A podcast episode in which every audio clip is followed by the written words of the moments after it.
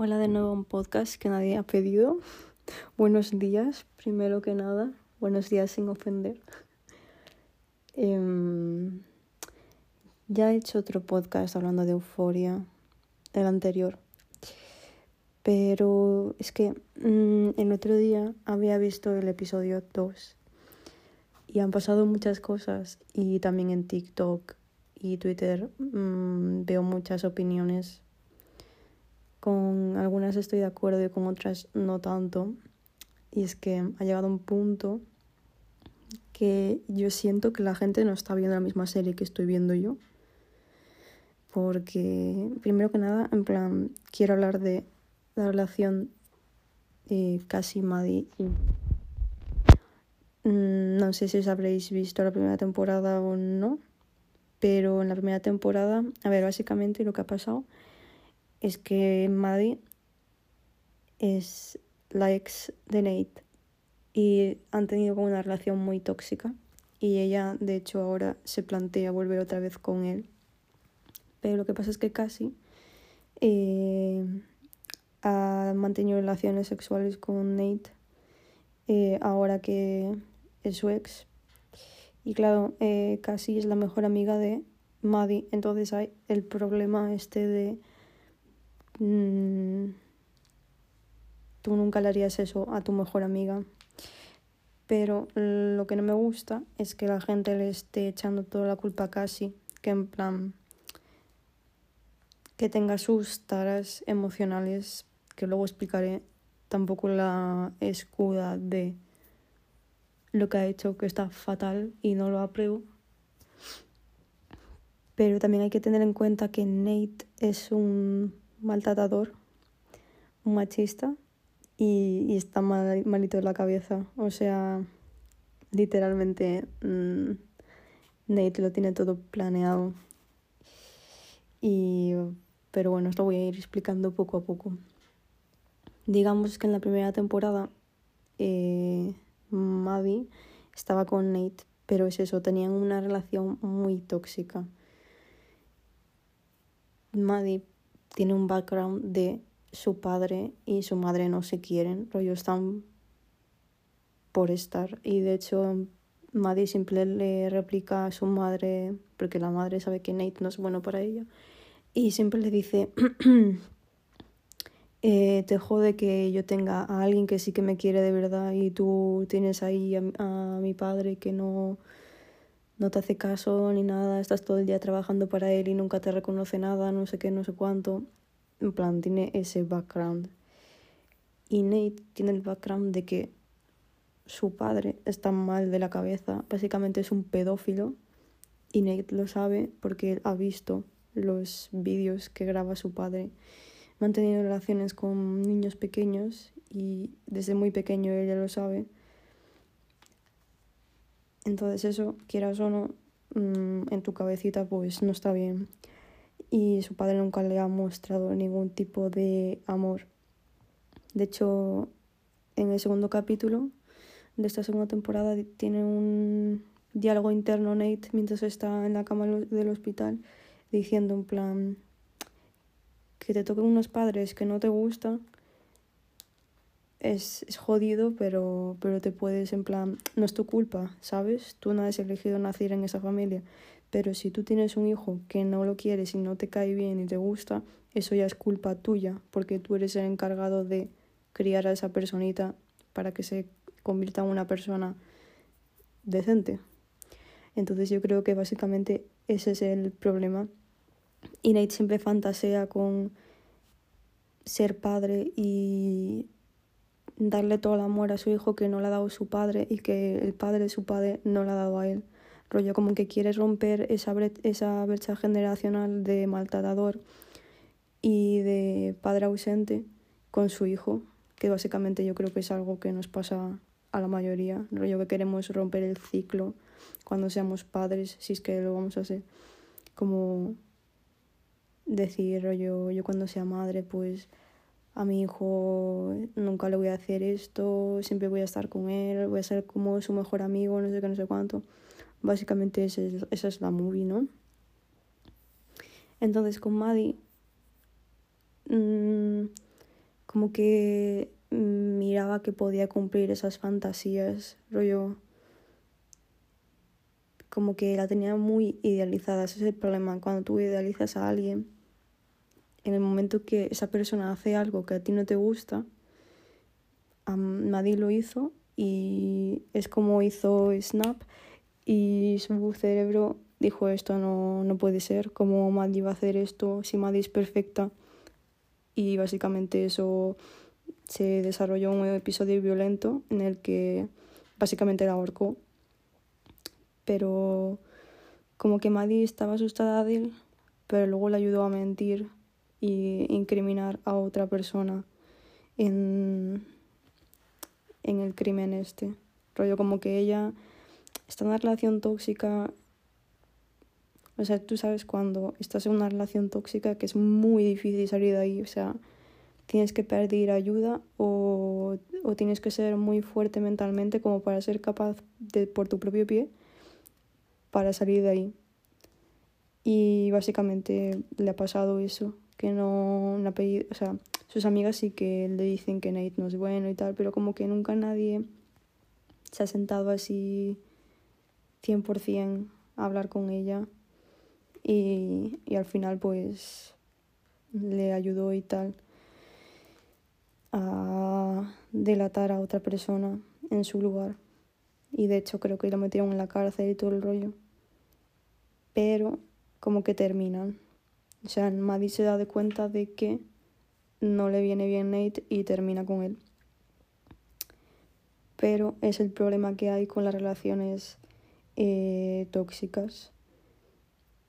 Que siempre estás esperando a volver con esa persona y en esta segunda temporada como que se mira que ella quiere, de hecho le dice a Jules que cuando están con Kate y su novio en la bolera, le dice a Jules, em, yo nunca voy a tener ese tipo de amor tan dulce, tan puro, yo siempre voy a, voy a estar buscando ese lado oscuro en las relaciones. Es como ella es consciente de que no va a ser capaz de salir de ahí y siempre está esperando a que Nate vaya detrás para volver. Y de hecho le dice que que sabe que en el fondo que va a volver con Nate otra vez. Y Jules le dice, no, no hagas eso. Y le dice, ojalá tú, te vieras con los ojos que te mira el resto del mundo. Y eso es cierto, porque Maddie es una mujerona. Pero lo que pasa es lo que eh, cuando una persona se muestra súper segura, súper empowered, que luego en verdad en el fondo no lo es tanto.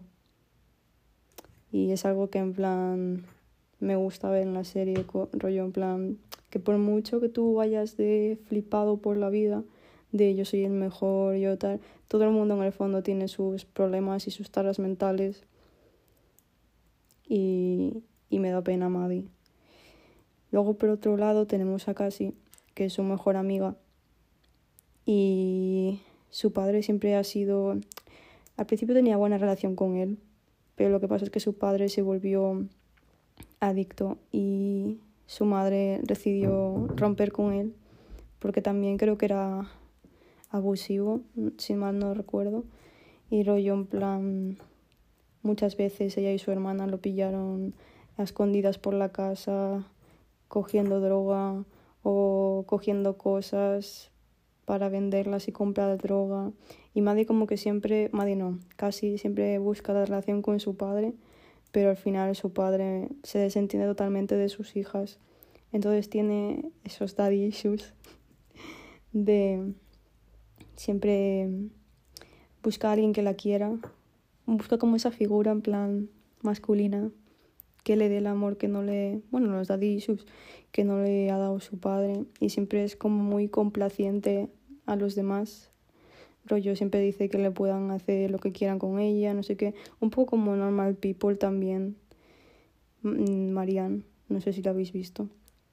Que le pasa exactamente lo mismo. Que para que no se vaya la otra persona, como que se vuelve totalmente sumisa a esa persona y es capaz de hacer lo impensable porque esa persona no se vaya.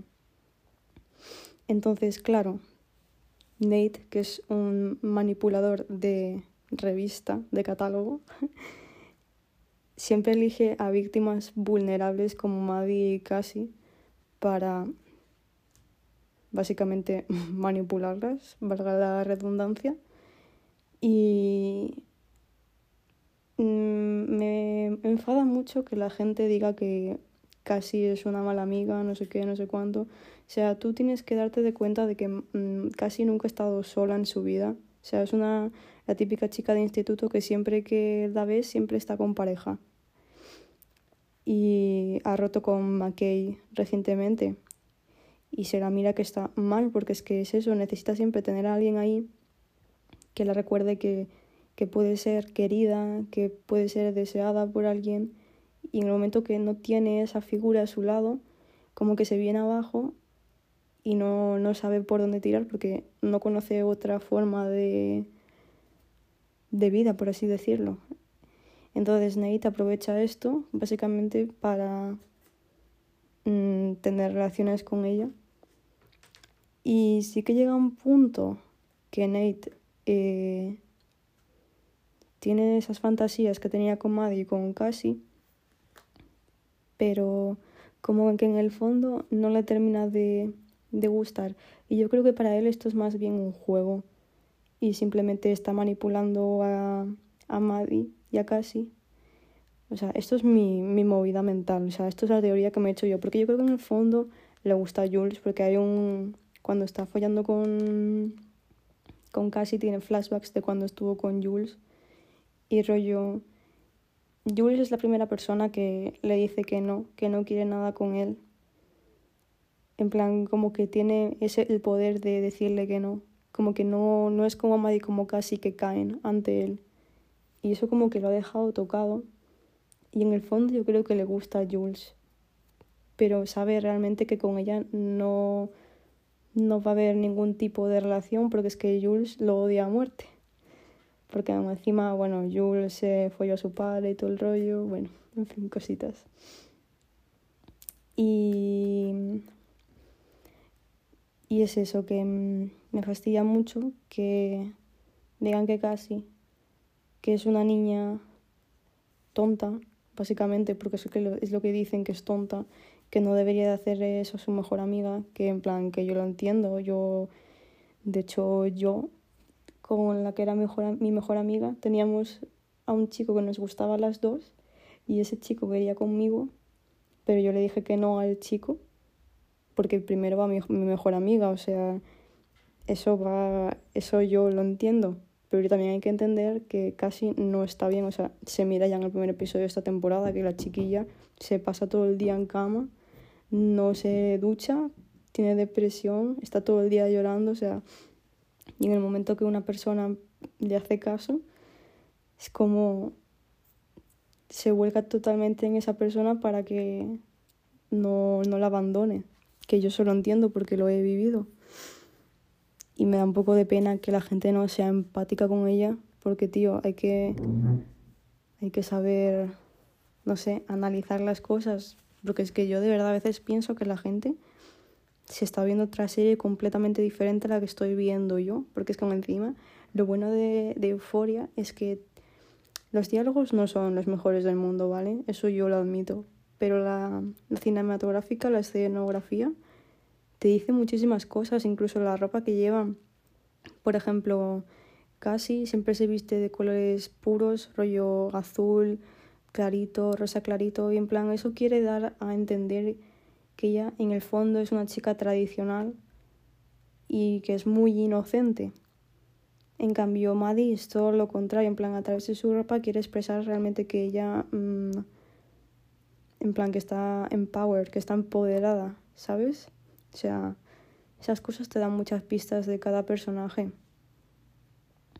Y yo siento que la gente como que no, no presta atención a esas cosas y que simplemente se ven en la serie por, por mirar en plan, se drogan y no sé qué. No, hay más cosas aparte de eso. O sea, hay que saber leer entre líneas. Y lo que yo pienso es que Nate está jugando un juego mental para dejar eh, aislada a Maddie, porque es que es eso, casi es su mejor amiga. En plan, de toda la vida. Y sabe que en un momento que casi se lo diga a Maddie, Maddie la va a odiar a muerte. Y va a hacer eso poco a poco con todo el mundo que tiene a su alrededor. De hecho, McKay eh, tiene una conversación con Nate y Nate como que mm, se vuelve como el loco, entre comillas, como eh, porque había ido a hablar con Cassie de, la, de su relación, en plan de, de cómo estaba, no sé qué, no sé cuánto, porque lo habían dejado recientemente. Y, y Nate le pregunta en plan, ¿te la has follado? Y él que no. Y él, seguro que sí, no sé qué, a que te gustan sus tetas, no sé qué, no sé cuánto. Apuesto a que te has corrido en todo ella, no sé qué, no sé cuánto. En plan, muy insistente. Y yo creo que tiene ese juego mental con todo el mundo de manipulador, de hacerse ver como que él es el dominante en las relaciones, yo No sé. Aunque también por otra parte, luego cuando fue lo del flashback de que casi estaba embarazada, me acordé de lo que le dijo a esa McKay de seguro que te has corrido dentro de ella y dije yo, igual esto es una proyección que ha hecho él porque es que es lo que ha pasado con ella en el coche. Pero como tampoco han mostrado nada, pues no lo puedo afirmar al 100% pero es otra teoría que tengo en mi cabeza. Entonces, es eso lo que yo pienso, es que Nate está haciendo esto con Cassie para poco a poco aislar a Maddie y que se vea sola. Lo que hacen los, bueno, los machistas realmente, en plan los manipuladores de te aíslan de tu grupo de amigos te dejan sola, te dejan hundida, básicamente mmm, queriéndote morir porque no tienes a nadie. Y en ese momento es cuando él va a aparecer y va a ser como su salvador, entre comillas. Entonces ella va a, va a volver con él. Y yo creo que ese es el plan que tiene Nate en su cabeza y lo está ejecutando poco a poco, empezando por casi. Problema, casi se está como medio obsesionada con él. Yo no obsesionada, pero como es eso, lo que dije antes, que ella no, es incapaz de estar sola y en el momento que tiene a una persona a su lado otra vez, como que no quiere no quiere que la deje y siempre está muy detrás de él en plan de hecho cuando Nate le dice que lo de ellos ha sido un error, no sé qué, no sé cuánto. Ella se enfada muchísimo, sale del coche, se va corriendo llorando por ahí. En plan, yo creo que esa chiquilla, no sé yo si va a acabar muy bien. Y me da pena porque casi en plan yo empatizo mucho con ella porque tenemos algunos problemas parecidos. Pero siento que realmente no tiene nadie con quien hablar de esto y eso al final como que le va a ir comiendo por dentro porque claro, no se lo puede contar a su hermana porque son es amiga de Maddie y todos estos, tampoco se lo puede contar a Mati porque si se lo cuenta a Maddie le rompe la cabeza contra la pared, no se lo puede contar a Jules porque Jules odia a Nate y es amiga, súper amiga de Maddie, tampoco se lo puede contar a Kate, a Kat, porque también es amiga de Maddie, o sea, no tiene a nadie con quien hablar de estas cosas, entonces yo creo que al final mmm, casi va a acabar muy mal. Pero bueno. Y luego, esto lo he visto esta mañana en un TikTok, que me ha parecido súper interesante porque es que yo no me he dado de cuenta. Eh, este, esta temporada hay un personaje nuevo, que no me acuerdo cómo se llama. Es que solo me acuerdo el nombre del actor, que es Dominic, Dominic Fike, que es un cantante. Eh, pues Ru lo conoce en la fiesta de Año Nuevo, básicamente porque le ofrece coca. y de hecho tiene un, una sobredosis en ese momento y está así como casi se muere, de hecho. y le tuvo que ayudar y todo el rollo. Pero ha habido una escena en, la en el segundo capítulo que dicen que es un paralelismo entre su padre, el padre de Ru y Ru, con ellos dos, porque estaban como bailando, no sé qué, y es el mismo, eh, hacen lo mismo que hizo Ru con su padre en una escena de la temporada pasada. Entonces la gente ya está empezando a hacer sus teorías de eh, este chico va, va a palmar, la va a terminar mal. Y yo creo que en el fondo puede ser cierto, porque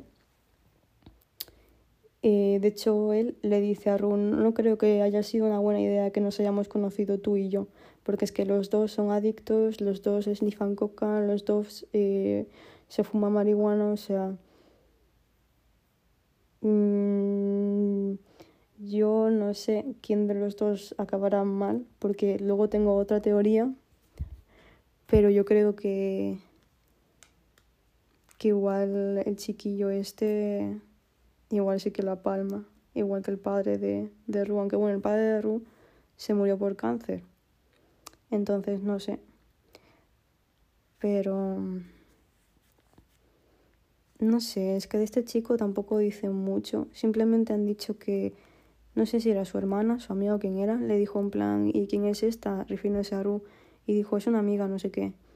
Y dice la chica, eh, tú nunca traes a nadie a casa, en plan, los amigos que traes a casa son con los dedos contados, no sé qué. Y dice pues esta es una de ellos, no sé qué.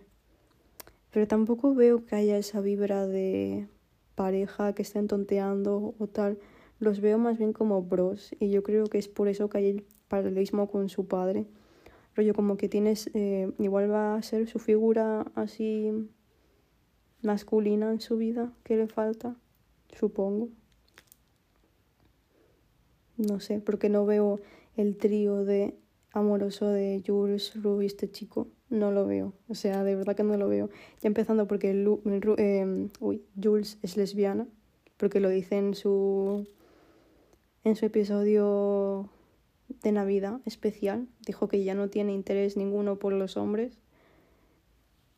Y Rue, mm, yo creo que tampoco tiene mucho interés en los chicos, en verdad. Como que les da igual.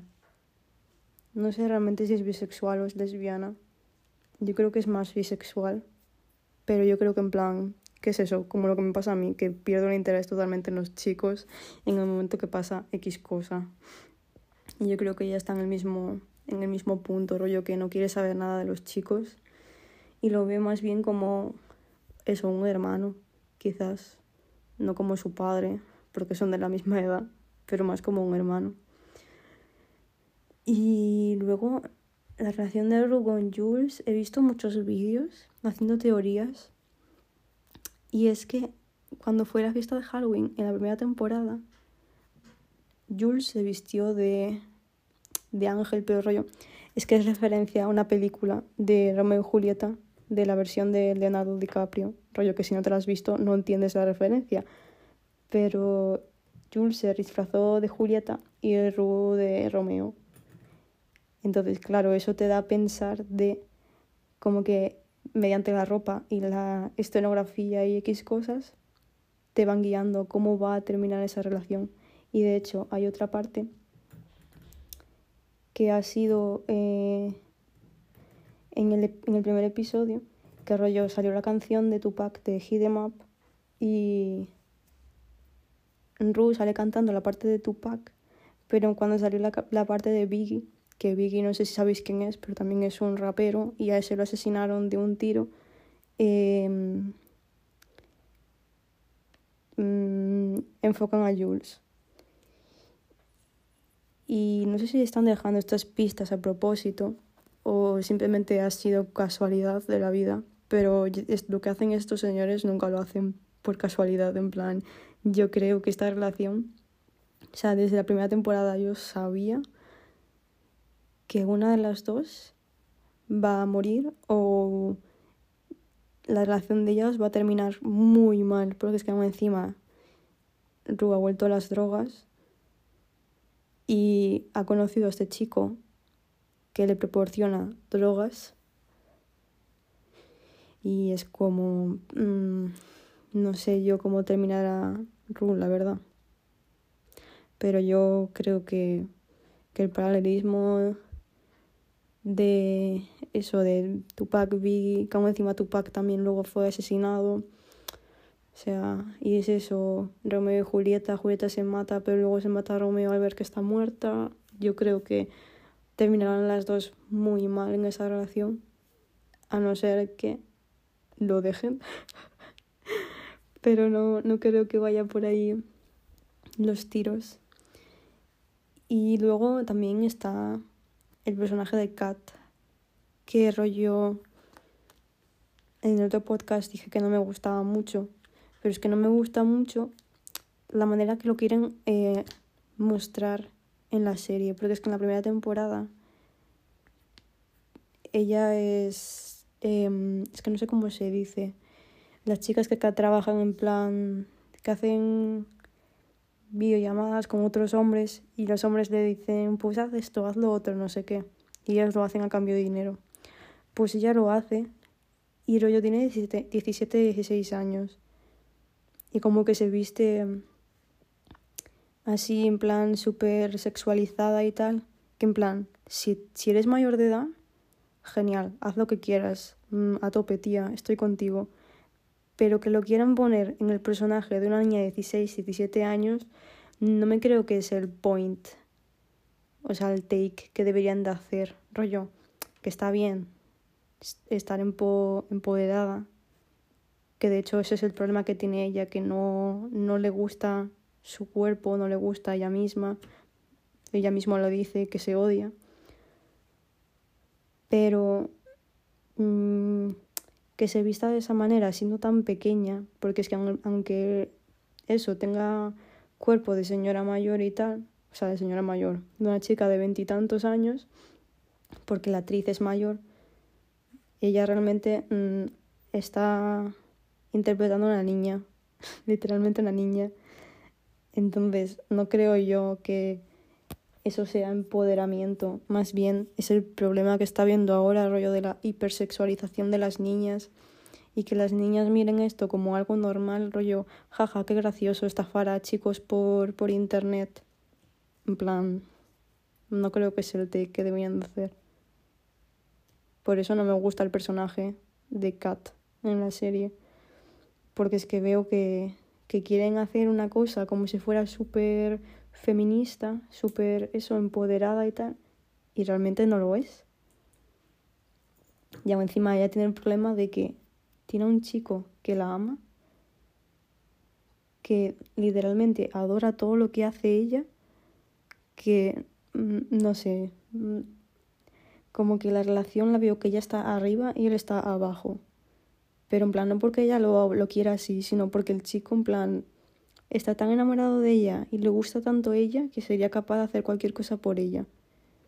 Pero ella tiene un conflicto interno porque dice, vale, he encontrado un chico súper dulce, súper bueno, me quiere, no me trata mal, pero es que no sé por qué yo no le puedo querer de vuelta. Y de hecho hace una lista de pros y contras que me hace mucha gracia porque es lo que yo siempre pienso esto. En el momento que tú tienes que hacer pros y contras de un chico, hasta luego, amiga. O sea, olvídate de él, mándalo a tomar por culo. Porque es que si tienes que mirar los pros que tiene ese chico y los contras, mm, no sé yo si realmente deberías estar con esa persona. Y ella lo hace. Y en plan, tiene todos los pros puestos y no tiene ninguno en contra. Entonces ella se siente culpable por no quererle de vuelta.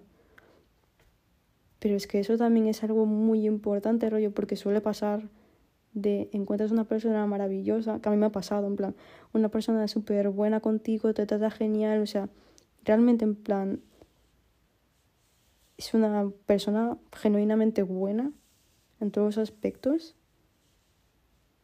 pero no, no eres capaz de, de eh, recipro no sé cómo se dice. Pero bueno, no eres capaz de tener el mismo sentimiento por él y te frustra porque dices tú, igual la que estaba mal soy yo, igual el problema lo tengo yo, no sé qué, no sé cuánto. Y es en plan, tío, me da pena. Pero es que no es culpa de ella, rollo. Por mucho que una persona sea muy buena contigo, te quiera y todo el rollo, si tú no tienes el mismo sentimiento por él, le haces más mal quedándote a su lado que, que yéndote. Y yo creo que debería de estar, mm, porque encima tiene una fantasía de que eh, le acuchillan al novio, al novio y de repente sale Caldrogo y, y, y Caldrogo tiene relaciones sexuales con ella. O sea, en el momento que tú tienes una fantasía mental y sexual de que matan a tu novio y viene otro chico y tiene relaciones contigo, o sea, amiga. Aún encima tiene el problema este de que desde muy pequeña ha leído fanfiction y yo creo que esa es la raíz de todo, que desde muy pequeña ha leído fanfiction, obras y tal en, en Tumblr, que eso es la época que no, a mí me ha tocado vivir, la época Tumblr, de leer un montón de cosas así. Y luego en la vida real como que no te encuentras a los chicos de los que has leído y dices tú en plan, mm, alguna vez voy a encontrar a alguien así que realmente cumpla mis fantasías, pero claro, en plan, tú tienes que hacer un proceso de, de construcción tuya, porque es que no va a haber nadie en la vida real que sea como en los fanfiction, o sea, eso ya tienes que metértelo en la cabeza. Pero hay que darse de cuenta de que Kat es un personaje de una niña de 16 años y aún le queda mucho por vivir. O sea, hablo como si fuera mayorcísima, pero tengo 23 años, ¿no? Pero vamos, que ya he vivido un montón de cosas. Y yo pensaba como ella, rollo, nunca va a haber nadie con este tipo de características. Pero lo que tienes que hacer es dejar de idealizar tanto a la gente, porque es que nadie va a ser como esa persona de la que has leído un fact fiction. O sea, mucha suerte tienes que tener para que encuentres a alguien como en plan, a alguien con unas características de los chicos de los, sobre los que has leído. Entonces, pues me da penita el personaje de ella. Yo creo que principalmente todos deberían de ir a terapia. O sea, empezando por Nate y terminando por Kat. Todos deberían de ir a terapia y dejarse de tonterías porque es que el que más y el que menos todos tienen sus movidas mentales y no son buenos ninguno para ninguno. O sea... Pero claro, como la serie no va sobre eso. Entonces, Sí. A ver qué, qué pasa. Lo que no me gusta de la serie es que echan un episodio cada domingo. Y estoy cada domingo así, esperando. Y aún encima aquí en España sale a las 3 de la mañana. Y obviamente yo no me lo voy a ver a las 3 de la mañana, me lo veo el lunes luego, por la mañana. Pero, tío, en el momento que sale todo el mundo ya hace spoiler. Es como, tío, no puedes esperar ni un puto día que yo me lo vea tranquila. No, tienes que a los 10 eh, minutos de terminar de ver la serie ya tienes que estar publicando todos los spoilers. Es que me ha pasado con el primero y con el segundo, que me he comido los spoilers de los dos capítulos y yo en plan, tío, es que así no, no me gusta ver las series, es que de verdad, qué ansias. Que en plan, que yo también estoy súper ansiosa por verme en el episodio nuevo, porque me gusta muchísimo la serie y lo que transmiten y todo, y lo cine cinematográfico grafía y todo, pero tío, no puedes esperarte un puto día a publicar cosas de la serie. Es que no te pido ya ni una semana, te pido un día. Porque no todo el mundo tiene HBO. Y es que me lo veo pirata. Pero es que es eso, tío. Pero bueno, en fin. Simplemente quería comentar un poco las relaciones de la gente. Igual cada domingo, bueno, cada domingo no, cada lunes o martes haré un episodio hablando sobre el episodio nuevo y mis teorías, porque es que me gusta mucho hablar de series y de películas.